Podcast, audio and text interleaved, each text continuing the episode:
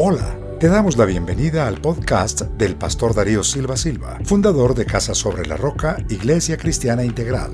Esperamos que cada uno de los mensajes que aquí encuentras faciliten tu encuentro con Dios. Quiero que la iglesia preste mucha atención en este día, porque realmente hoy el Señor va a hablar específicamente a Casa sobre la Roca sobre algunas cosas. En Marcos 4, 35, 41. Marcos no fue propiamente un discípulo directo de nuestro Señor Jesucristo.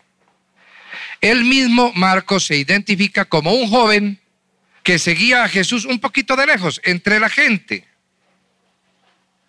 Pero no que estuvo en el grupo de los apóstoles ni en los colaboradores íntimos del Señor. La verdad es que Marcos fue después adiestrado principalmente por Pablo y por Pedro, pero de manera especialísima por Pedro. Y Marcos era sobrino de Bernabé, el compañero de Pablo. Y Marcos fue el causante de una tremenda pelea que tuvieron Pablo y Bernabé.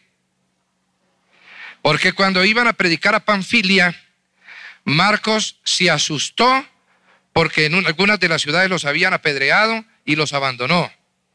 Y Bernabé quería llevar a su sobrino, pero Pablo dijo, yo a ese cobarde no lo llevo conmigo. Y se agarraron por causa de este hombre, de, Marcos. Pasaron los años, Pablo estaba encarcelado y le escribe a Timoteo una carta en la que le dice, mándame a Marcos que es tan útil para el Evangelio. Después de haberse peleado con él 17 años atrás. Eso nos da preciosas lecciones. Y el Evangelio de San Marcos está escrito para mentalidades latinas.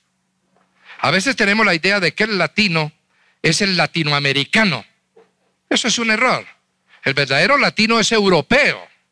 El verdadero latino es italiano, español, francés, suizo, románico y rumano también. Es latino. Nosotros somos llamados latinoamericanos porque aquí vinieron los latinos europeos a colonizar esta tierra, pero no porque nosotros somos los latinos. El otro día me divertí mucho porque le dijeron a la señorita Italia, en un reportaje, una periodista de aquí de Colombia, que si ella se consideraba muy europea o muy latina, la señorita Italia, hágame el favor, el latino puro, el latino clásico, porque entienden que el latino es latinoamericano. Pues eso es una burrada, no solamente idiomática, sino geográfica, etnológica, histórica y cultural. Y este Evangelio de Marcos, guiado por San Pedro, él fue el que hizo el relato y Marcos lo escribió. Es un Evangelio hecho para mentalidades latinas como nosotros. Un Evangelio escrito de una manera esquemática, clara, sencilla, directa, un poquito sensacionalista. Muy bien. Entonces vamos a mirar cuando digo sensacionalista, no lo vaya a confundir con periódicos como El Espacio, cosas de esas, ¿no? Sino que resalta las cosas más extraordinarias que hizo el Señor y las resalta con muy vívidas palabras, con imágenes realmente muy expresivas, este que es un gran escritor. Leamos entonces, dijimos Marcos 4, 35, 41. Oraremos y le pediremos al Señor que nos guíe con su espíritu. Leamos, iglesia, con mucho entusiasmo. Aquel día cuando llegó la noche, les dijo, pasemos al otro lado. Y despidiendo a la multitud, le tomaron como estaba en la barca. Y había también con él otras barcas. Pero se levantó una gran tempestad de viento y echaba las olas en la barca de tal manera que ya se anegaba. Y él estaba en la popa durmiendo sobre un cabezal. Y le despertaron y le dijeron, Maestro, no tienes cuidado que perecemos. Y levantándose reprendió al viento y dijo al mar, calla, enmudece. Y cesó el viento y se hizo grande bonanza. Y les dijo, ¿por qué estáis así amedrentados? ¿Cómo no tenéis fe? Entonces temieron con gran temor y se decían el uno al otro, ¿quién es este que aún el viento y el mar le obedecen. Padre, te agradecemos por tu palabra. Señor, que haya un milagro en nuestras vidas hoy por el poder de esa palabra. Señor, que el Espíritu Santo nos redarguya, nos instruya y nos levante en tu victoria. Señor, que los corazones estén bien dispuestos para la semilla prodigiosa de tu palabra. Con el poder del Espíritu Santo y en el nombre de Jesús y el pueblo con alegría dice, amén y amén. Hace algún tiempo el Espíritu Santo me ha venido hablando mucho sobre la relación de Jesús con las barcas. En este pasaje, el Señor coloca a los pescadores del lago de Galilea con Pedro a la cabeza un reto. Pasemos al otro lado. Es lo primero que quiero que pienses. El Señor quiere pasar al otro lado. El Señor invita a los discípulos a que pasen con Él al otro lado. ¿Por qué? ¿Para qué? ¿Qué es lo que hay en el otro lado? Bueno, antes de cruzar, démonos cuenta del obstáculo es una tempestad en el centro del lago. Y Jesús, muy tranquilo, dormido sobre el cabezal de la barca. Estaba cansado. Venía de ministrar a multitudes en esta orilla del lago. Bueno, yo me imagino que el Señor debió pensar, los profetas no dijeron que yo iba a morir en un naufragio ni ahogado, sino en una cruz. De manera que si hay tempestad yo no tengo por qué preocuparme. El propósito de Dios es el que se va a cumplir en mi vida. Por eso estaba tan tranquilo. El cabezal era su don de fe, una absoluta seguridad y confianza en Dios. Entonces estos hombres llaman al Señor en medio de la tempestad. Muy asustados, de pronto dicen, aunque está dormido, el Señor está aquí. Vamos a despertarlo para que solucione este problema el Señor realmente lo soluciona con su poder. Amén, iglesia. Pero eso no es solamente lo importante. Me gustaría que pasáramos al capítulo 5 allí mismo en Marcos, a ver qué era lo que pasaba en el otro lado. ¿Por qué Jesús estaba tan inquieto de cruzar al otro lado? Vinieron al otro lado del mar, a la región de los Gadarenos, y cuando salió él de la barca, enseguida vino a su encuentro de los sepulcros un hombre con un espíritu inmundo que tenía su morada en los sepulcros y nadie podía atarle ni aun con cadenas, porque muchas veces había sido atado con grillos y cadenas, mas las cadenas habían sido hechas pedazos por él y desmenuzados los grillos y nadie le podía dominar. Paremos un momento allí antes de continuar y quiero que pienses esto. Jesús quiere cruzar al otro lado para salvar a este hombre. Jesús quiere pasar al otro lado para liberar al endemoniado Gadareno. Amén, iglesia. No es un capricho del Señor. Hay un objeto en su viaje al otro lado, liberar a este hombre. Ahora quiero que la iglesia piense, ¿qué valor tiene en el mundo espiritual un hombre? Que se desata una guerra espiritual por el alma de este endemoniado. Número uno, Jesús pasa a liberarlo. Número dos, Satanás quiere impedir que sea liberado. Y por eso desata una tempestad en el mar. Oiga, pastor, ¿y una tempestad puede ser satánica? Sí, no siempre es satánica, pero aquí dice el versículo 39 que reprendió al viento. Si hay una reprensión, es porque hay una fuerza de tinieblas detrás de aquello que uno está reprendiendo. Es Satanás que quiere impedir que el Señor cruce al otro lado a liberar al endemoniado. Mira el precio tan alto que tiene un alma, que se desata toda una guerra espiritual, personalmente entre Jesús y Satanás por el endemoniado. Amén, iglesia. Entonces digamos, un alma vale una guerra espiritual. Y démosle un aplauso al Señor por eso.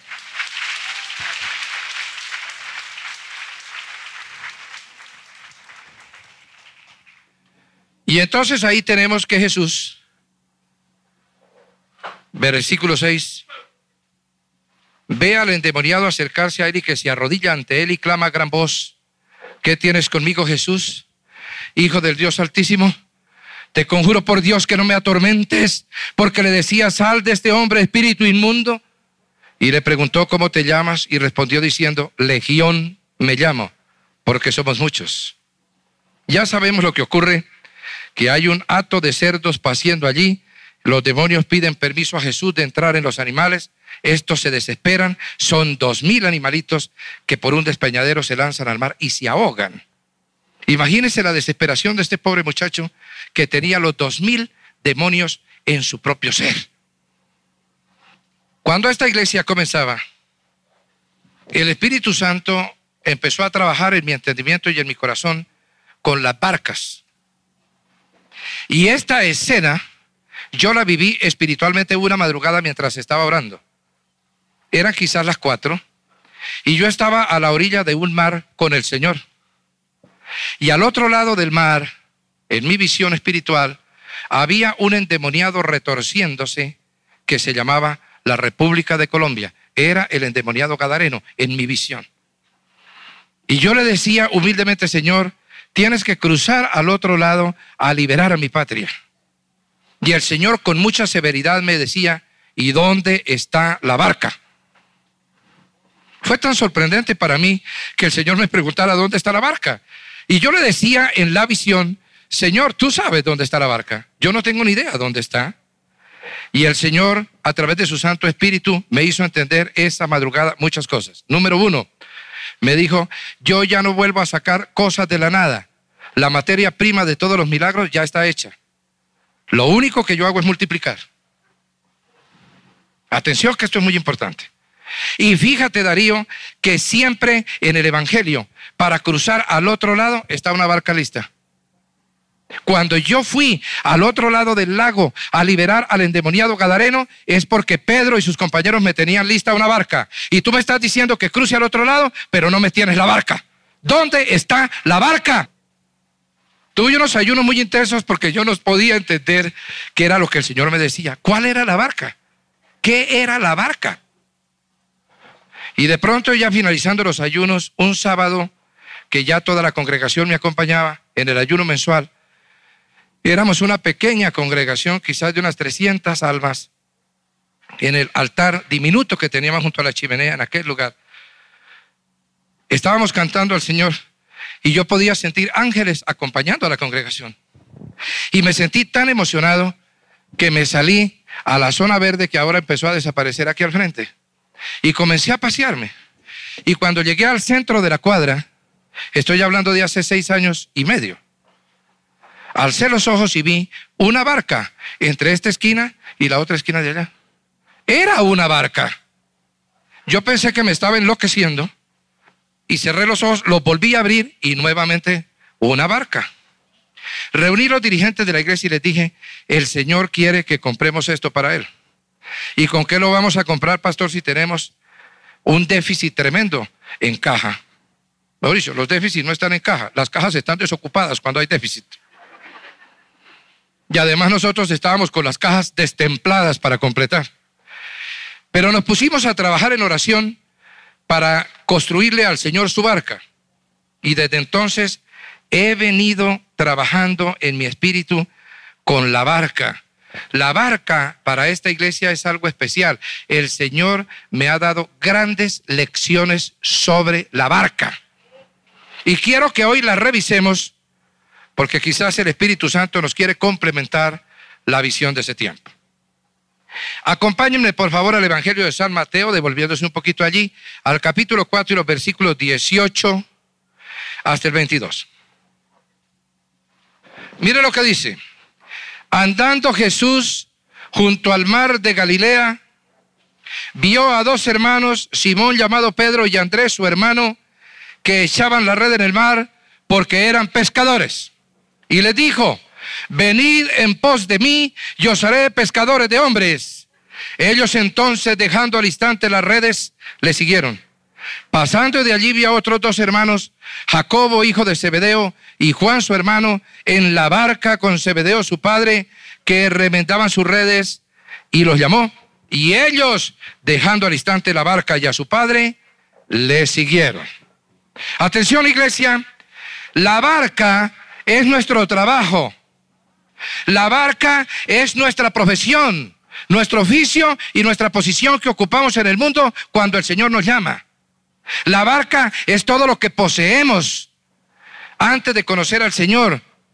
Entonces Él nos llama a su servicio ¿Y nosotros qué debemos hacer? Aquí lo dice, dejar la barca para seguir al Señor. Amén, iglesia. Despojarte de todo lo que tienes, de tu posición, de tu propiedad, de tu profesión, de tu trabajo y de tu oficio, como estos hombres para seguir al Señor.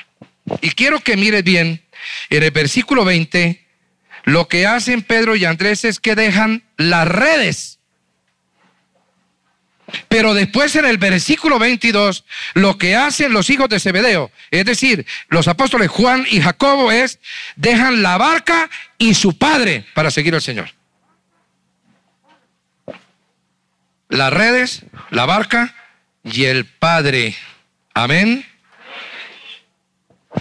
Quiere decir, no solamente lo que poseemos, de donde viene nuestro sustento, nuestro trabajo y nuestra posición, sino también, si es necesario, nuestra familia. Amén, iglesia.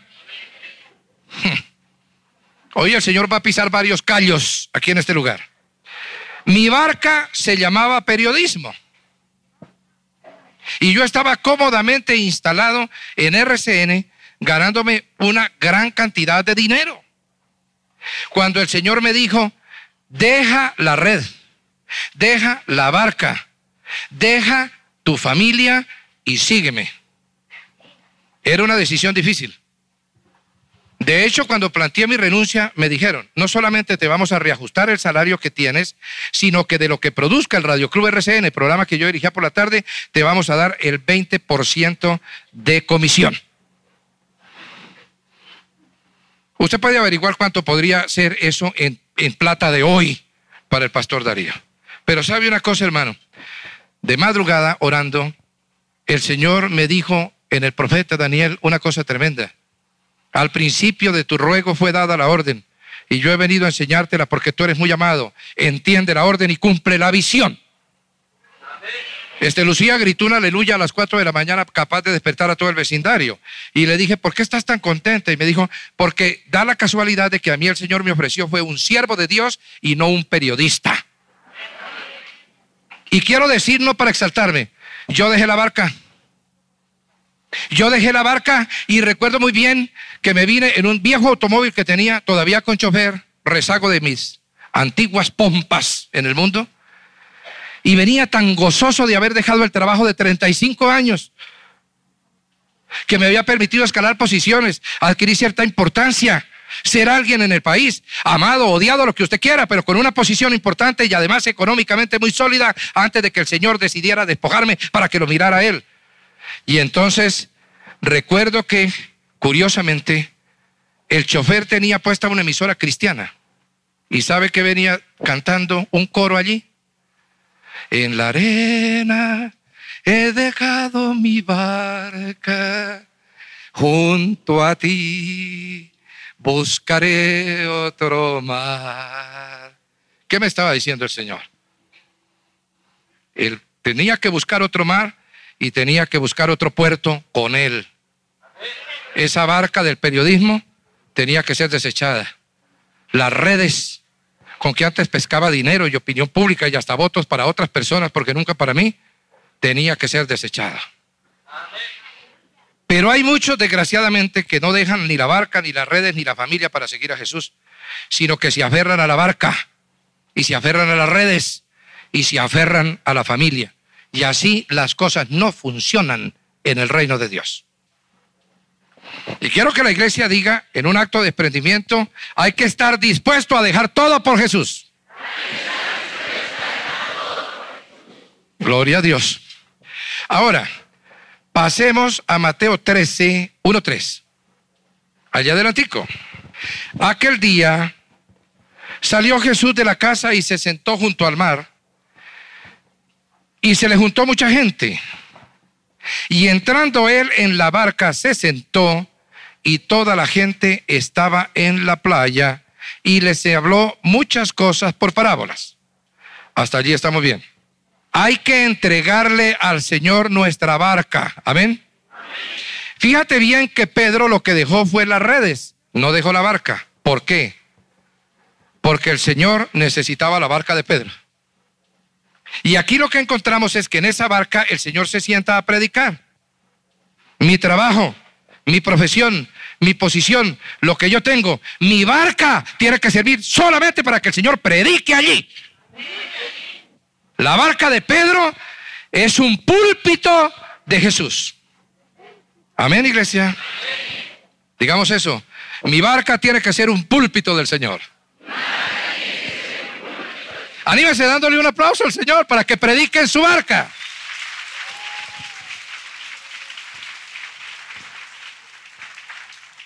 Y ahora avance allí mismo a Mateo 14, 13.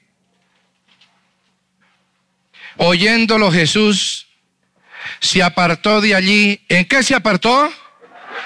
Quiero que la iglesia me lo diga. ¿En qué? En una barca. A un lugar desierto y apartado. Y cuando la gente lo oyó, le siguió a pie desde las ciudades. Y saliendo Jesús vio una gran multitud y tuvo compasión de ellos y sanó a todos los de ellos que estaban enfermos. Atención, la barca le sirve al Señor para alejarse de la multitud, pero los necesitados lo buscan a pie, no en barca. Es muy importante lo que estoy diciendo. Viene desde las ciudades caminando. Él está en el desierto, pero la gente viene caminando a buscarlo el Señor no se pudo alejar de la multitud en la barca. Tenga bien presente eso porque adelante se lo va a aclarar el Espíritu Santo. Pero aquí tenemos el milagro de la multiplicación de los peces y los panes. La multitud tiene hambre. Y cinco mil hombres, sin contar las mujeres y los niños, versículo 21, son alimentados con dos peces y cinco panes. Lo que quiero que pienses ahora es cómo llegó Jesús al sitio del milagro. En la barca. El Señor llega a multiplicar los peces y los panes, llega en la barca. La lección es, yo no puedo usar mi barca para esconderme del que está necesitado, porque Él vendrá a mí a buscarme a pie, al lugar desierto donde yo pretendo esconderme. Pero no habrá problema. Con el poder de Dios yo multiplicaré los peces y los panes para todo el que tenga necesidad. Y entonces estábamos con el problema de construir aquí la barca al Señor. Y comprar estas casas valía millones de pesos. Nos reunimos en mi casa a orar y el Señor me mostró este pasaje. Y me dijo, dame cinco panes y dos peces y yo me encargo del resto. Y le dimos a la iglesia un reto que se llamó el ayunatón. Un sábado todo el mundo trayendo joyas, trayendo dinero, trayendo electrodomésticos, etcétera, y logramos reunir con grandes esfuerzos la cuota inicial del negocio. La cuota inicial de la barca, con el esfuerzo de toda la congregación. El Señor multiplicó. Y cuando tuvimos que comprar las dos primeras casas, me acuerdo mucho que valían ambas 140 millones. Y dijimos, si cada uno de los miembros de la iglesia da 140 mil pesos, podemos comprar las casas. Se lanzó el reto. No se recogió todo ese dinero, pero pudimos comprar las casas con el esfuerzo de la congregación. ¿Sabe por qué? Porque el Señor nos enseñó que la barca nos lleva a los milagros. Amén, iglesia. Digan eso en coro. La barca nos lleva a los milagros, a la multiplicación. Pero fíjate bien, el Señor utiliza la barca para poderse alejar a orar. Versículo 22. Enseguida Jesús hizo a sus discípulos entrar. ¿En qué entraron? En la barca, espero que la iglesia se me anime, e ir delante de él a la otra ribera entre, tanto que él despedía a la multitud. Y despedida la multitud, ¿qué es lo que hace? Sube al monte a orar aparte. Y cuando llega la noche, él está solo en el monte orando. Miren las lecciones que hay aquí. Para poderse alejar a orar, primero tiene que saciar la necesidad de la multitud y despedirla. Solo entonces le permiten alejarse para orar y descansar. Quiero que veamos algo. No fue en la barca que se pudo alejar de la multitud. En la barca vino hacia la multitud. La barca no es para alejarse de la gente. La barca es para ir a la gente. Amén. Son revelaciones que el Señor me ha dado allí. Cuando despachó la barca, se pudo apartar de la multitud a orar. Ahora, hay una cosa muy importante, despedida la multitud, y ya la barca estaba en medio del mar, azotada por las olas, porque el viento era contrario. Piensa esta imagen, el Señor está solo orando en el monte, los discípulos están en la barca en medio de una tempestad. Ahora no es como la vez pasada que el Señor está en la barca, el Señor está en el monte y ellos están solos en la barca. Voy a seguir leyendo. Mas a la cuarta vigilia de la noche Jesús vino a ellos andando sobre el mar. Y los discípulos viéndole andar sobre el mar se turbaron diciendo, un fantasma. Y dieron voces de miedo, pero enseguida Jesús les habló diciendo, te den ánimo, yo soy el nombre de Dios, no temáis. Entonces le respondió Pedro y dijo, Señor, si eres tú, mire la señal de Pedro, vamos a asegurarnos de que sea Jesús. Si eres tú, manda que yo vaya a ti sobre las aguas. Y él dijo, ven. Y descendiendo Pedro de la barca andaba sobre las aguas para ir a Jesús. Oiga la lección. En el mar de la vida y en medio de la tempestad, no es aferrándote a la barca como vas donde está el Señor. Tienes que bajarte de la barca para ir a donde está el Señor. Si sigues en la barca, no vas al encuentro del Señor. Pero al ver el fuerte viento tuvo miedo. ¿Quién tuvo miedo? Pedro. Cada rato le pasaba, ¿no? Y comenzando a hundirse dio voces diciendo, ¿qué dijo? Quiero que lo diga la iglesia. Por tercera vez, Señor, sálvame. ¿No es el grito que damos nosotros en medio de las dificultades y de las pruebas? Señor, sálvame.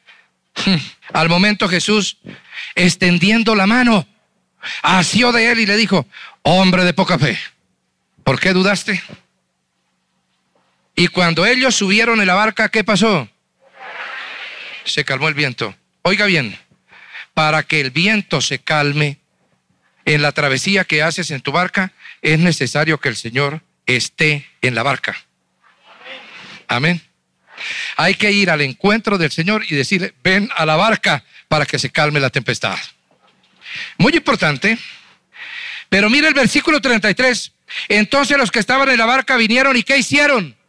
Le adoraron diciendo que verdaderamente eres hijo de Dios. Atención, la barca es un lugar de adoración. La barca es para la adoración al Señor. Digan eso, la barca es para la adoración al Señor. Bueno, nos estamos divirtiendo, entonces pasemos otra vez a Marcos. Y vamos a ir al capítulo 3 y el versículo 9. Atrasito de donde tomamos la enseñanza. Dos capítulos antes para ser más exactos. Marcos 3, 9. Hoy está muy fácil buscar en la escritura. Malos evangelios en su orden estricto como están en el canon. Y dijo a sus discípulos que le tuviesen siempre lista, ¿qué cosa? La barca.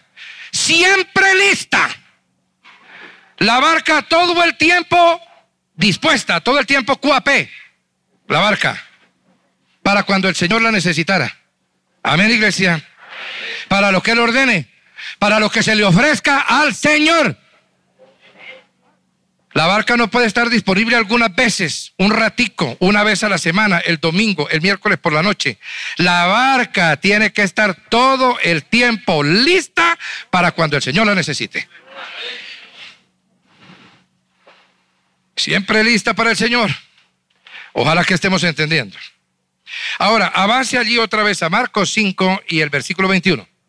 Ya hemos salido del problema del endemoniado. Ya él fue sanado. Eso fue como enganchamos el sermón. Pero mira qué interesante. Versículo 21. Pasando otra vez Jesús, ¿en qué? En una barca. ¿A dónde pasó? A la otra orilla. Se reunió alrededor de él una gran multitud. Fíjate que siempre que el Señor se quiere reunir con la gente, utiliza la barca. El que es espiritual entienda, porque hoy el Espíritu Santo de Dios nos va a enseñar cosas muy valiosas e importantes. Amén, iglesia.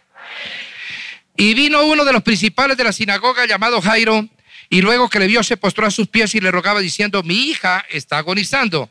Ven y pon las manos sobre ella para que sea salva y vivirá. Fue pues con él y le seguía una gran multitud y le apretaban. Atención a lo que viene. Pero una mujer que desde hacía 12 años padecía de flujo de sangre y habría sufrido mucho de muchos medios y gastado todo lo que tenía y nada había aprovechado, antes le iba peor. Cuando oyó hablar de Jesús, vino por detrás entre la multitud y tocó su manto. Porque decía, si tocare tan solamente su manto, seré salva. Y enseguida la fuente de la sangre se secó y sintió en el cuerpo que estaba sana de aquel azote. ¿En qué vino el Señor a sanar a esta mujer? En la barca. Y lo que quiero que entiendas es que la barca es una ambulancia divina para sanar a los enfermos. Digan eso en coro, la barca es para sanidad. Ahora, avancemos un poquito al versículo 35. Mientras él aún hablaba, vinieron de casa del principal de la sinagoga diciendo, tu hija ha muerto, ¿para qué molestas más al maestro? Pero Jesús, luego que oyó lo que se decía, dijo al principal de la sinagoga, no temas, cree solamente. Y no permitió que le siguiese nadie, sino Pedro, Jacobo y Juan, hermano de Jacobo. ¿Quiénes lo siguieron? Los que dejaron la barca. ¿Quiénes lo siguieron? Los pescadores. A los únicos que le permite que vayan con él para hacer este milagro es a los que dejaron la barca o la pusieron a disposición de él. Es muy importante, iglesia. Sigamos leyendo. Y vino a casa del principal de la sinagoga y vio el alboroto y a los que lloraban y lamentaban mucho y entrando le dijo, ¿por qué alborotáis y lloráis? La niña no está muerta, sino duerme. Y se burlaban de él. Mas él, echando fuera a todos, tomó al padre y a la madre de la niña y a los que estaban con él y entró donde estaba la niña y tomando la mano de la niña le dijo, Talita kumi, que traducido es niña, a ti te digo, levántate. Y luego la niña se levantó y andaba, pues tenía 12 años, y se espantaron grandemente. La gran pregunta es, ¿en qué vehículo llegó Jesús hasta donde la niña que estaba muerta? En la barca. Entonces quiero que la iglesia diga en un coro bien gozoso, la barca es para resurrección. Y venga otro aplauso a quien resucitó y nos da la resurrección.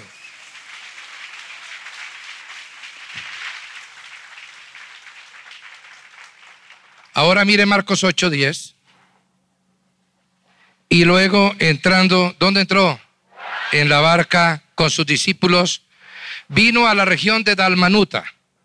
Vinieron entonces los fariseos y comenzaron a discutir con él pidiéndole señal del cielo para tentarle. Y gimiendo en su espíritu dijo, ¿por qué pide señal esta generación? De cierto digo que no se dará señal a esta generación. Y dejándolo volvió a entrar donde? En la barca y se fue a la otra ribera. Los religiosos, los legalistas, los supersticiosos, los incrédulos que se disfrazan de gente piadosa, vienen a discutir con el Señor. Y entonces el que hace, utiliza la barca para huir de los hipócritas.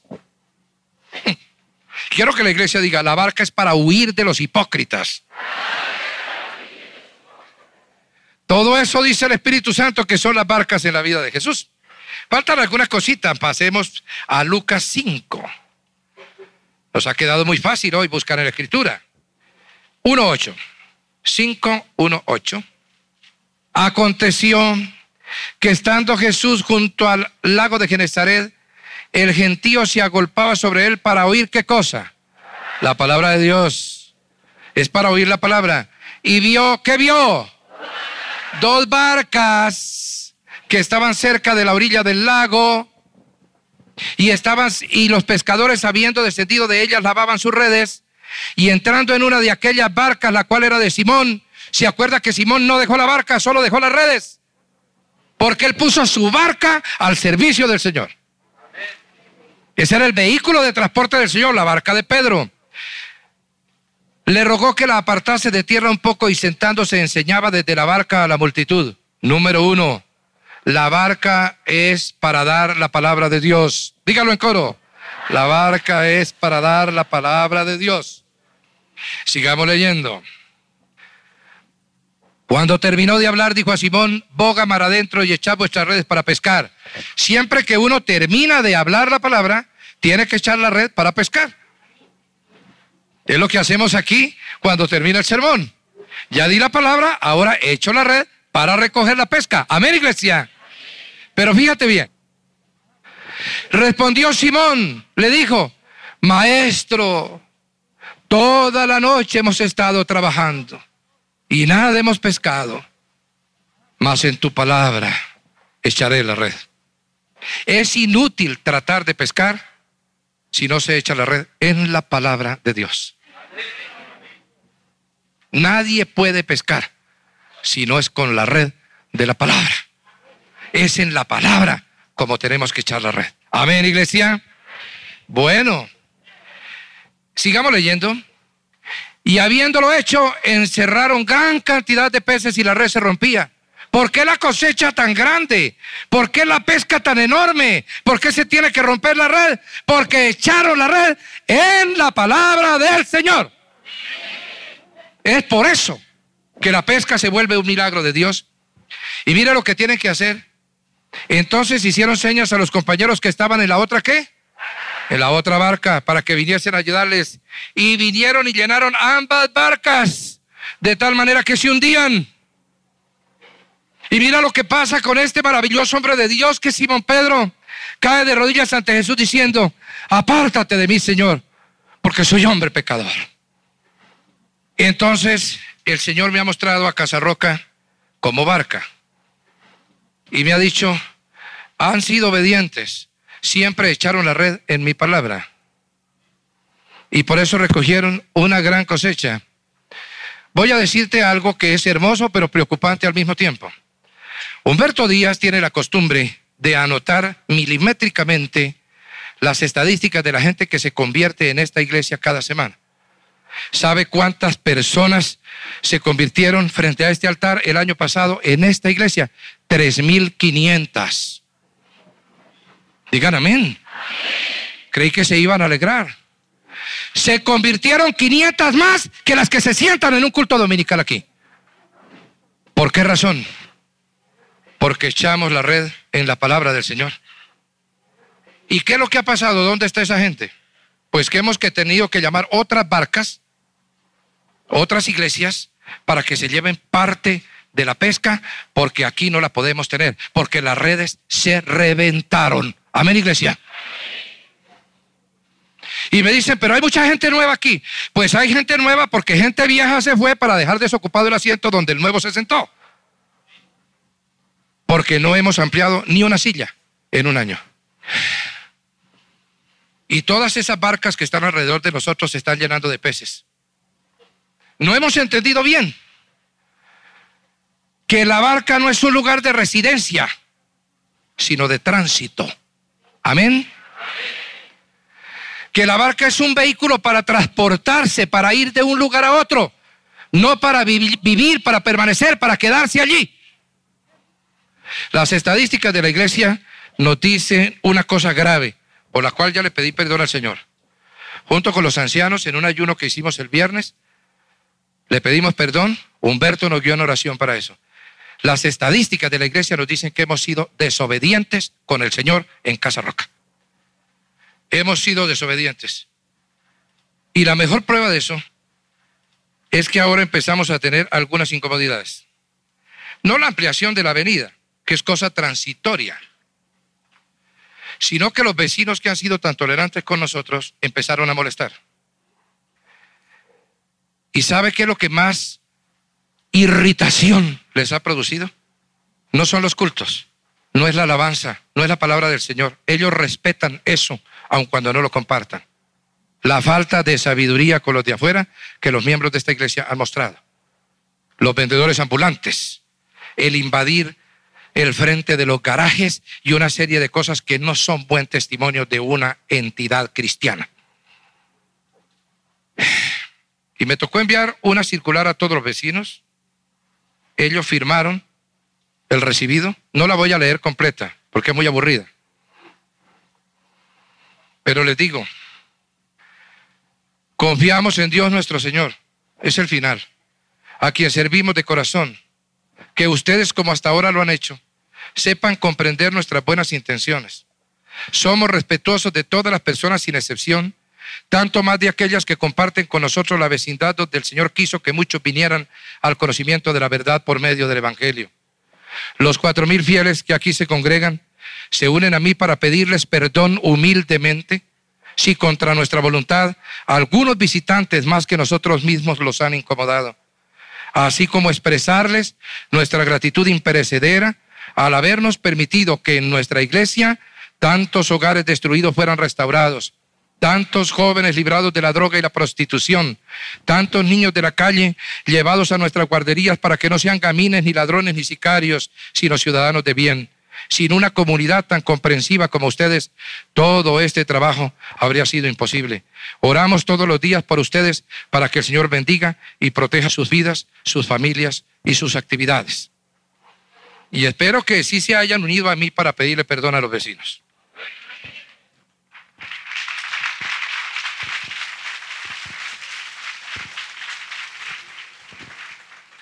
Y hemos tenido que acudir a la oficina de tránsito de Bogotá para solicitar permisos especiales y que vengan los agentes de tránsito a organizar lo que los sugieres no han podido organizar porque la iglesia es demasiado grosera con esos servidores que son los sugieres de la congregación y no les obedecen.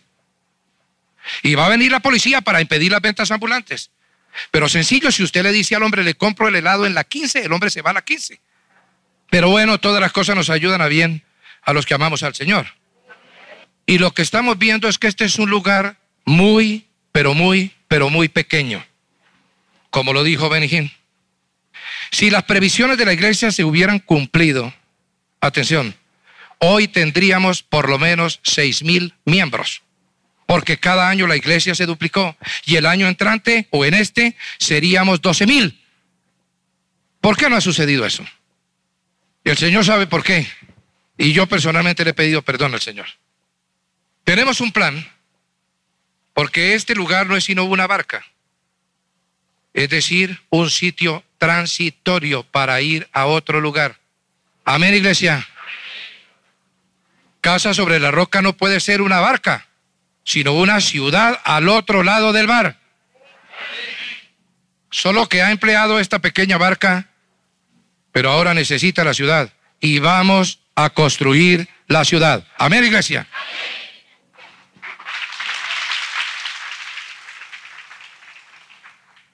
Colombia ha estado en un gran naufragio, un diluvio de violencia, de sangre, de extorsión, de secuestro, de incredulidad, de idolatría. Y yo quiero preguntarte, en el diluvio antiguo, en el gran naufragio del mundo primitivo, ¿qué es el arca de Noé? Una barca solo que es una barca gigantesca. Noé y sus hijos, sin embargo, cuando el diluvio terminó, no se quedaron a vivir en el arca, sino que fueron a la llanura de Sinar, en Mesopotamia, a construir ciudades para habitar. El arca era una habitación de carácter transitorio. Construyeron las ciudades y recomenzaron la civilización. Te voy a hacer una pregunta que gusta muchísimo en el ámbito protestante. ¿Qué es el Mayflower? Una barca que se vino desde Europa hasta los Estados Unidos de América. ¿Acaso los peregrinos perseguidos por sus ideas religiosas en el viejo continente se quedaron a vivir en la barca? No. Aunque el continente estaba desierto, ocupado por unos escasos indígenas, ellos desembarcaron, pusieron el rostro en tierra, en la arena húmeda del Atlántico Norte y declararon estas naciones para Cristo. Y porque ellos abandonaron la barca del Mayflower y vinieron a tierra y construyeron las ciudades, los Estados Unidos de América han sido el más alto punto de civilización que el hombre conoce, edificado sobre la palabra del Señor. ¿Era para ir a la tierra prometida? Así se cumplió la utopía de los Estados Unidos, que no es sino una obra del pluralismo cristiano. Y voy a preguntar, ¿qué es este templo? Pues una barca. ¿No fue eso lo que les dije al principio que el Señor me mostró que esto era una barca? Pero nos hemos quedado con la idea de que debemos vivir en la barca. Y a propósito, para que el Señor cruce a la otra orilla y libere a Colombia, ha sido esta barca. Miremos el Evangelio en Juan 6, 22. ¿Y qué es lo que dice? El día siguiente, la gente que estaba al otro lado del mar vio que no había allí más que una sola barca y que Jesús no había entrado en ella con sus discípulos, sino que estos se habían ido solos. Pero otras barcas habían arribado de Tiberia junto al mar, donde habían comido el pan después de haber dado gracias al Señor. Cuando vio pues la gente que Jesús no estaba allí ni sus discípulos, entraron en qué? En las barcas y fueron a Capernaum buscando a Jesús. Hay gente al otro lado. Hay gente al otro lado esperando que nosotros crucemos en la barca con Jesús. No podemos quedarnos en este lado, en una sola barca. Los discípulos están solos en otra barca llevando el mensaje del Evangelio. Hay otras barcas buscando a Jesús en el mar proceloso de Colombia. Y entonces de pronto nos asalta el temor de cambiar de lugar. Ay, tan rico que estamos aquí, ¿para qué nos vamos a ir a otra parte? ¿Sabe una cosa, hermano? La gente va en sus barcas a donde esté la ciudad del Señor y a donde esté el Señor. ¿Y qué es lo que nos ha ocurrido? Que la iglesia entró en un déficit bastante complicado y difícil. A mí no me asustan esos retos. Yo soy especialista en dificultades. Toda mi vida se ha movido en medio de dificultades. En el periodismo, en la política, hasta en los sentimientos. Fui hombre de dificultades en el pasado. Ahora ya no las tengo porque más bendición que este Lucía no me puede dar el Señor. Pero atención, hay algunas cosas que tengo que decirles. Es evidente que en un tiempo prudencial, no estoy diciendo que inmediatamente, tenemos que buscar un lugar donde construir la ciudad. ¿Qué es lo que nosotros hemos visualizado hacia el futuro? Desde antes que compráramos la primera casa, Humberto ya tenía los planos del templo. Es una especie de coliseo, pero con figura de iglesia y no de coliseo, donde quepa siquiera 10 mil o 12 mil personas. Digan amén. Pero que tenga allí mismo incorporados los parqueaderos, las oficinas, la iglesia infantil y todos los servicios de la iglesia. Y se queda uno pensando, ¿será muy difícil construir eso? Era más difícil comprar estas casas y adaptarlas. Y tengo algo para decirte, hay dos firmas constructoras que en este momento nos dicen, les cambio esas casas por el lote donde pueden construir toda su iglesia con comodidad.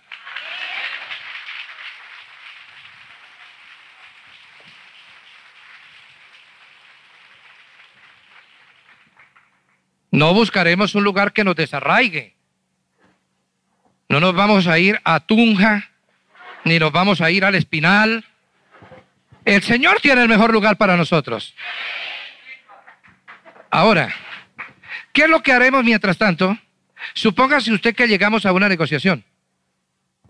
Lo que se nos ha ocurrido hacer, creo que guiados por el Espíritu Santo, es llegar al lote y llevarnos esta bodega para allá. Mientras en el mismo lote construimos el templo. Es fácil. Esto se puede llevar fácilmente. Es lo que dicen los arquitectos y los ingenieros apaga y vámonos. Pero mientras tanto, ¿dónde nos reunimos? Buena pregunta. Si nosotros somos sabios y nos planificamos bien, y esto no es inmediato, repito, las cosas de Dios no son de la noche a la mañana. Pero tenemos que ir tomando medidas. Amén, iglesia. Tenemos que ir moviendo la barca a la otra orilla. Amén, iglesia. ¿Qué es lo que hemos pensado? Pues de pronto nos alquilan un coliseo por unos dos meses mientras montamos la bodega en el lugar donde vamos a tener la construcción definitiva. Hasta allí las cosas están bien, no hay problema. El único problema que tenemos es que el Señor nos ordenó comprar aquella casa. Y nos hemos puesto a pensar que si nosotros hacemos la ampliación, eso vale muchos millones de pesos. Y que en las actuales circunstancias, después de saber que 3.500 peces no están en nuestra red, que si hubiéramos obedecido el año pasado, hoy tendríamos seis mil miembros, que si obedecemos este terminaremos con seis mil y el año entrante tendremos doce mil. Amén, iglesia. Entonces, tuvimos que comprar esa casa y desgraciadamente la financiación no se dio. no la pudimos comprar por corporación. Nos endeudamos en dinero constante y sonante y estamos pagando unos intereses elevados para pagar esa casa. Si nosotros logramos pagar la casa, los intereses descienden y los planes siguen adelante. Si no lo hacemos, terminamos pagando la casa dos veces. Entonces, ¿qué es lo que el Señor me ha dicho? Que les comente, a ver cómo les parece. Si cuando éramos mil personas, nos propusimos que cada uno diera extra, no sacado del diezmo, 140 mil, para comprar las dos primeras casas, ¿qué nos hace creer que ahora que nos sentamos tres mil, pero que somos como cuatro mil en realidad, no haya personas que quieran poner 100 mil pesitos extras para pagar la compra de esa casa y quedar libres para seguir adelante con nuestros planes, la expansión de las iglesias.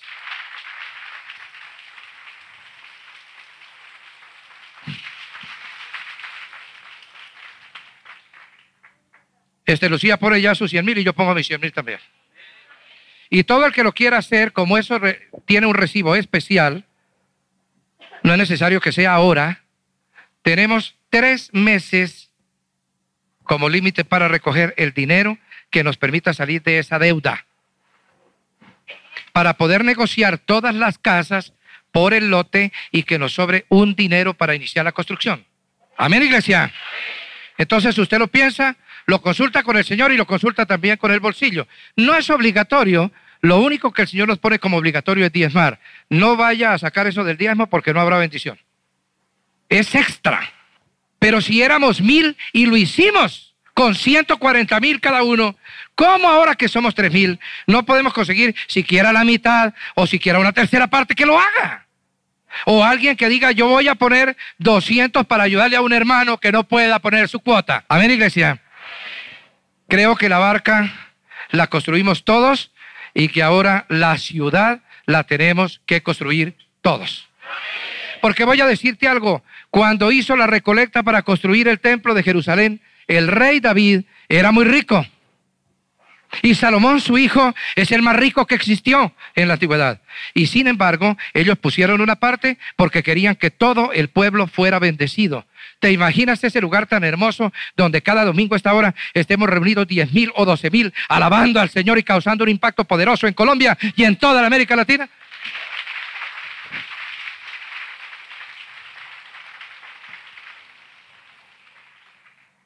Voy a decirte lo que pasa cuando no obedecemos al Señor. Comenté en este altar algunos de los excesos del llamado movimiento de la fe, las herejías que estaban predicando. Y muchos de los que se sientan en este lugar como yo no tengo los ojos azules y el cabello rubio, se imaginaron que era mucha falta de respeto con los americanos. Y Han Hanegraaff publicó un libro que se llama Cristianismo en Crisis, desenmascarando lo que ocurría. Y yo dije ese domingo aquí en el altar que me dolía mucho que Benny Hinn hubiera cometido esos errores. Y me dolía mucho porque Benny es una persona a quien yo amo con todo mi corazón. Y Benny es una persona a través de la cual el Señor me habló claramente y me dijo, tú eres el apóstol, tu ministerio es para fortalecer toda la iglesia y búscate un lugar muy grande porque el que tienes es demasiado pequeño. Eso lo dijo Benny. Y que el Señor me daría profundidad en su palabra y la voz de Dios sería tan clara a mí que yo mismo me asombraría. Pero como yo no me guío en el Evangelio por afecto, me tocó decir, Benny está equivocado. ¿Quién dijo miedo? Hasta cartas me mandaron miembros de esta iglesia diciéndome que cómo se me ocurría a un hombre que vendía tantos libros, que tenía esa unción tan tremenda, ir a decirle esas cosas. Bueno, pues ahora en la revista Carisma, el último número que me ha llegado, Benny Hinn está pidiendo perdón por haber dicho las cosas que el pastor Darío dijo en este altar que él había dicho. Yo enseñaba que Jesús murió espiritualmente y que sufrió en el infierno a través de lo que escribió Hanegraaff y de mi propio estudio, he descubierto que esto es una barbaridad completamente contraria a la palabra. Porque cuando el Señor dijo consumado es en la cruz, Él no añadió, esto continuará. Luego dice, yo no creo que confesando la palabra de fe funciona de la forma como yo lo enseñé en el pasado. Por supuesto que debemos creer y confesar la palabra de Dios, pero yo no creo que simplemente yo agarro a capricho un versículo de la escritura para hacer una realidad en mi vida. Acabo de tener una experiencia que puede ayudar a ilustrar esto. Pocos días atrás, mientras estaba en oración, sentí la presencia del Señor muy fuerte. Tenía mi Biblia abierta y el Señor me habló claramente desde su palabra. Era como si Dios tomara un versículo en particular y lo hiciera mío. Sentí como si el Señor dijera, esta promesa es para ti, Beni. Ahora cuando la reclamo, no estoy confesando bajo mi voluntad para que suceda algo. Estoy diciendo lo que el Espíritu Santo me dijo que Dios me daría. Cuando predicamos la llave de la fe pusimos eso en orden aquí. Hay algunas otras cosas. La famosa doctrina de que nosotros somos como dioses pequeños, que como que tenemos la naturaleza divina en nosotros. Aquí está. Sí, yo enseñé la doctrina de los dioses pequeños, pero ahora no creo ni una jota de esa barbaridad. De hecho, esto ha sido borrado de todas mis grabaciones y he ordenado que se quite de todos mis libros. La gente puede tomar algunos versículos de escritura y decir, mira, aquí lo dice, pero he aprendido gracias a Han Hanegraaff que uno necesita leer el capítulo completo, el libro completo y la Biblia completa para poder predicar. Cuando yo enseñé la doctrina de los dioses pequeños, yo estaba tomando porciones de la escritura que no se correspondían entre sí. La escritura dice que somos participantes de la naturaleza divina, pero no que somos Dios. Nunca lo seremos. Hay un solo Dios, solo tú eres Dios, Señor. Bueno, hay algunas otras cosas muy interesantes de cuando se ponía a hablar por revelación. Y aquí dice, la Biblia es la única fuente autoritativa de la revelación divina. Estas son palabras mayores, querido hermano. ¿Qué dice? Yo creo que Dios habla hoy a través de la voz interna del Espíritu, también a través de sueños y visiones algunas veces, de la profecía y de medios sobrenaturales. Pero la Biblia, sin que nadie lo dude, debe ser siempre nuestra absoluta autoridad para la doctrina cristiana. Luego dice, algunas otras cosas que me parecen interesantes, pero que no tengo tiempo de leer. Sin embargo, algo sobre la enseñanza de prosperidad. Mi sentir acerca de la prosperidad comenzó a cambiar cuando fui a Manila a principios de este año. Algunos de los cristianos más preciados y crecidos vivían en gran pobreza y necesidad. Sin embargo, se les veía satisfacción y plenitud. Son más felices que los cristianos que yo conozco en Norteamérica y a quienes les sobra todo. Nosotros gastamos 100 mil dólares en la cruzada eh, allí y necesitábamos recoger una ofrenda para cubrir gastos. Pero yo miré a esa gente preciosa de Dios y dije, oh Señor, yo no puedo hacer esto. Yo no los puedo despojar. Yo no puedo enseñar prosperidad allí como lo hago en los Estados Unidos. Y entonces decidí que si yo no puedo enseñar el mensaje de prosperidad de la misma manera en todos los lugares, es porque algo anda mal en mi teología. Dios me abrió los ojos en Manila para ver, esta es mi gente que son bendecidos espiritualmente y son felices. Sin embargo, carecen de cosas materiales. ¿Ven y quiere esto decir que ellos son incrédulos? Y entonces Dios abrió mis ojos para ver los pobres y sufridos que también existen en el cristianismo. Siento terriblemente que una vez le dije a la gente, venga a Cristo para hacerse rico. Claro, sigo creyendo que el Señor nos prospera, que cuando somos obedientes con Él, Él nos da más que lo necesario. Pero Señor, por haber predicado así. Por favor, Señor, perdóname.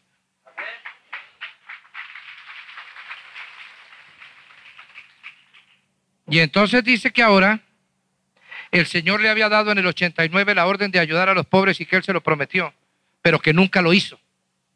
Y que ahora se va a dedicar a eso, a utilizar los fondos de su ministerio para ayudar a las personas necesitadas dentro de la iglesia, porque Él teme que en el gran día llegue frente al Señor y Él le diga, Benny, tuve hambre y no me diste de comer. Benny, estuve desnudo y no me vestiste. Benny, estuve enfermo y en la cárcel y no me fuiste a visitar. Y entonces es muy aburridor ser profeta del pasado. Pero todo lo que aquí se desenmascaró en este altar, todo, absolutamente todo, es lo que ahora Benny mismo está rectificando. Y le doy gracias al Señor por eso, que en medio de tantas tribulaciones como he tenido en los últimos días, pueda ahora alegrarse mi corazón con la linda noticia de que hemos ganado a Beni para Cristo definitivamente. Porque llega un momento en el cual uno tiene que escoger, o es mi amigo o es el Señor. Una crítica sobre la famosa forma como Él maneja la unción. Usted es un poco artificial en el púlpito. ¿Cuánto de lo que vemos es del Espíritu Santo y cuánto es de la carne de Beni? Sí, En realidad algunos me consideran artificial. Desde niño he sido un poco payaso, pero esa es mi propia naturaleza. Soy una persona alegre, expresiva, de buen humor. Siempre he sido así, es parte de mi naturaleza.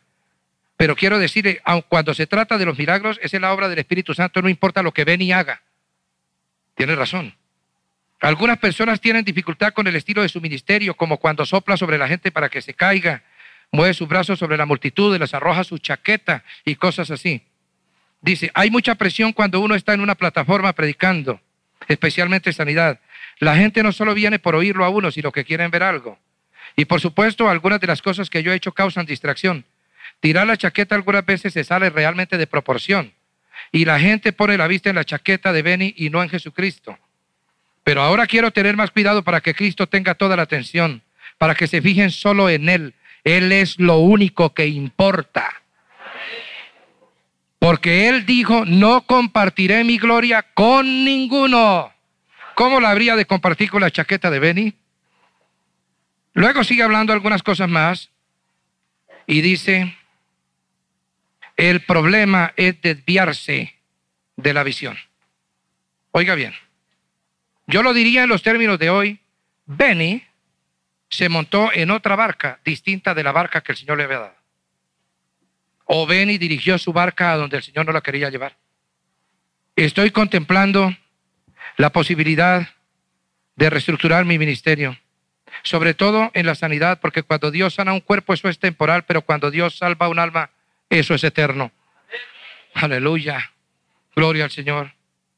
Yo creo además que el Señor quiere que yo haga las cosas del Evangelio, que mi ministerio use todo el dinero que sea posible para ministrar a los pobres, para dar de comer a los hambrientos, para vestir a los desnudos, para ayudar a los presos. Es muy emocionante observar estas cosas.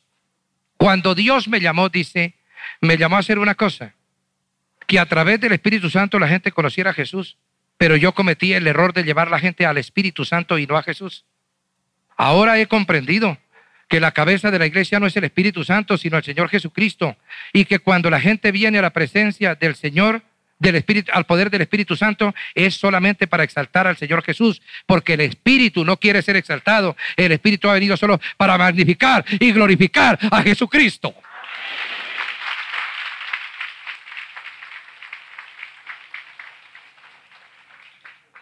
Ahora Benny irá a la, a la otra orilla.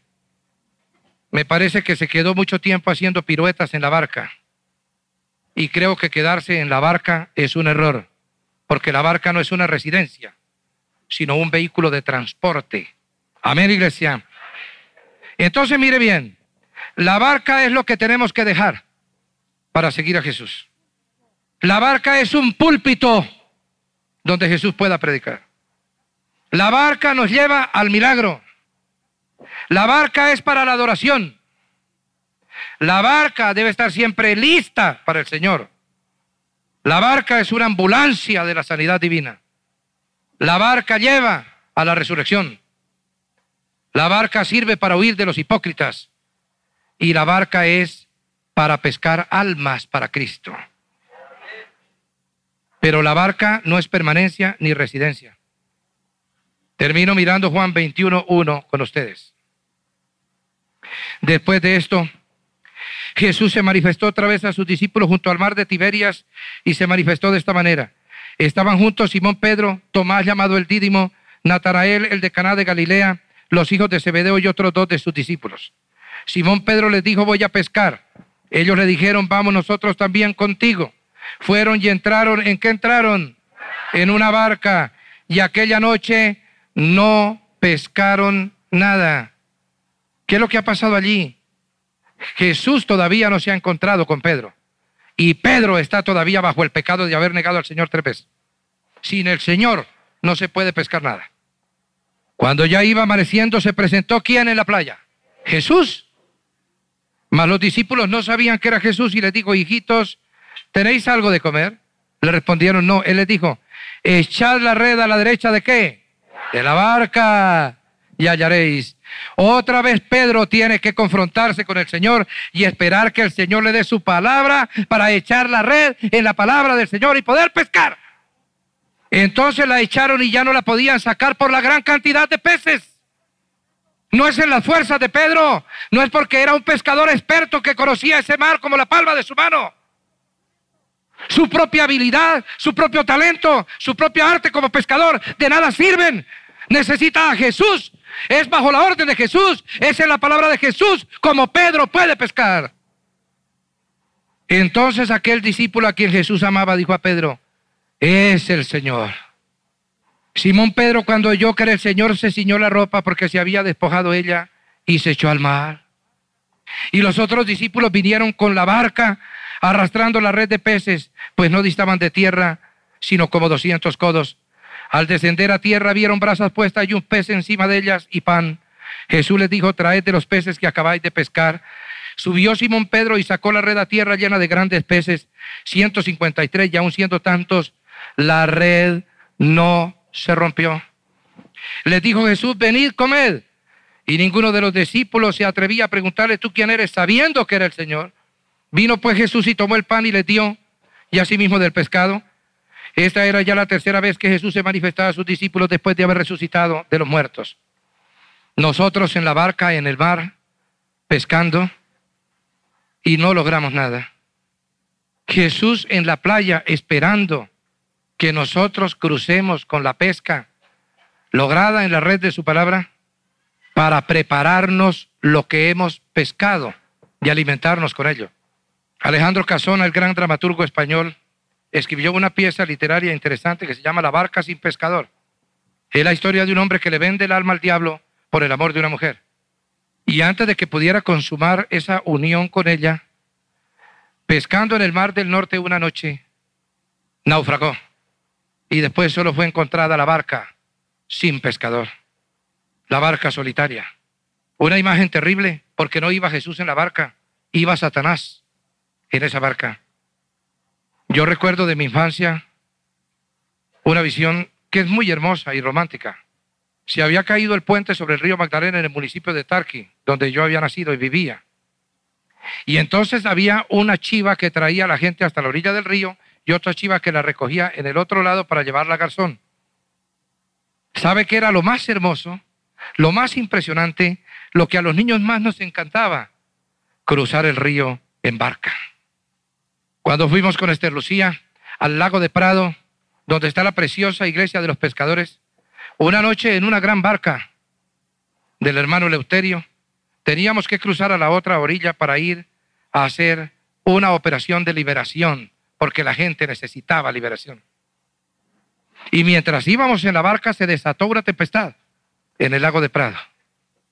Y yo no hacía sino llorar y llorar durante la travesía porque el Señor me estaba permitiendo repetir el cruce de un lago por en medio de una tempestad para llegar al otro lado a liberar a los endemoniados. Y creo que eso tiene que ser Casarroca para Colombia, que no nos podemos quedar en la barca, que la travesía está terminando, que la playa está a la vista, que no podemos seguir perdiendo la pesca milagrosa de almas para el Señor, que no caben más peces en la barca, que hay que buscar dónde llevar el pescado para almacenarlo. Y sabes, el que no conoce a Jesucristo también tiene una barca, porque la barca es un símbolo mitológico y literario de la vida del hombre. Y si hay personas hoy que todavía no conocen estos misterios sobrenaturales, quiero decirles unas cosas chiquitas y claves. Lo importante en nuestra barca es ir con Jesús, aunque parezca que Él va dormido. A veces no nos damos cuenta que Él está allí, pero Él va con nosotros y creemos en Él. Y cuando se presente la tempestad, Él la calmará para que nosotros podamos llegar a puerto seguro. Tal vez no has podido pescar nada. Tu vida es inútil. Tu esfuerzo es estéril. ¿Por qué? Porque has estado basándote en tus propias fuerzas y en tu talento de pescador. Cualquiera que sea tu profesión, es igual es necesario que arrojes tu red en la palabra del Señor para pescar, para obtener resultados. Tal vez no has podido caminar sobre las aguas a buscar al Señor. Quizás como Pedro temes hundirte, pero recuerda, si crees en Él, si le dices hoy, Señor, sálvame, Él extenderá su mano y te levantará en la victoria de la cruz. Ven a la barca de Casarroca hoy. El Señor te espera al otro lado con los brazos abiertos. Y oremos porque Colombia no vaya a ser esa barca pescador que tiene un pacto con el diablo. Y el pescador naufraga y la barca queda para siempre a la deriva. Hay que orarle al Señor para que nos dé sabiduría, para llevar en esta barca muchas almas al conocimiento de la verdad. Y es la hora de construir al otro lado del lago una ciudad a donde el Señor pueda cruzar venciendo las tempestades que hay sobre nuestra patria para liberar al endemoniado Gadareno, esta Colombia sangrienta, esta Colombia violenta, esta Colombia sin esperanza y sin amor. El Señor nos invita a cruzar al otro lado. Hay un propósito. No es por capricho. No se le ocurrió al pastor. Es la palabra que nos ha hablado claramente hoy. ¿Quiénes quieren cruzar conmigo al otro lado?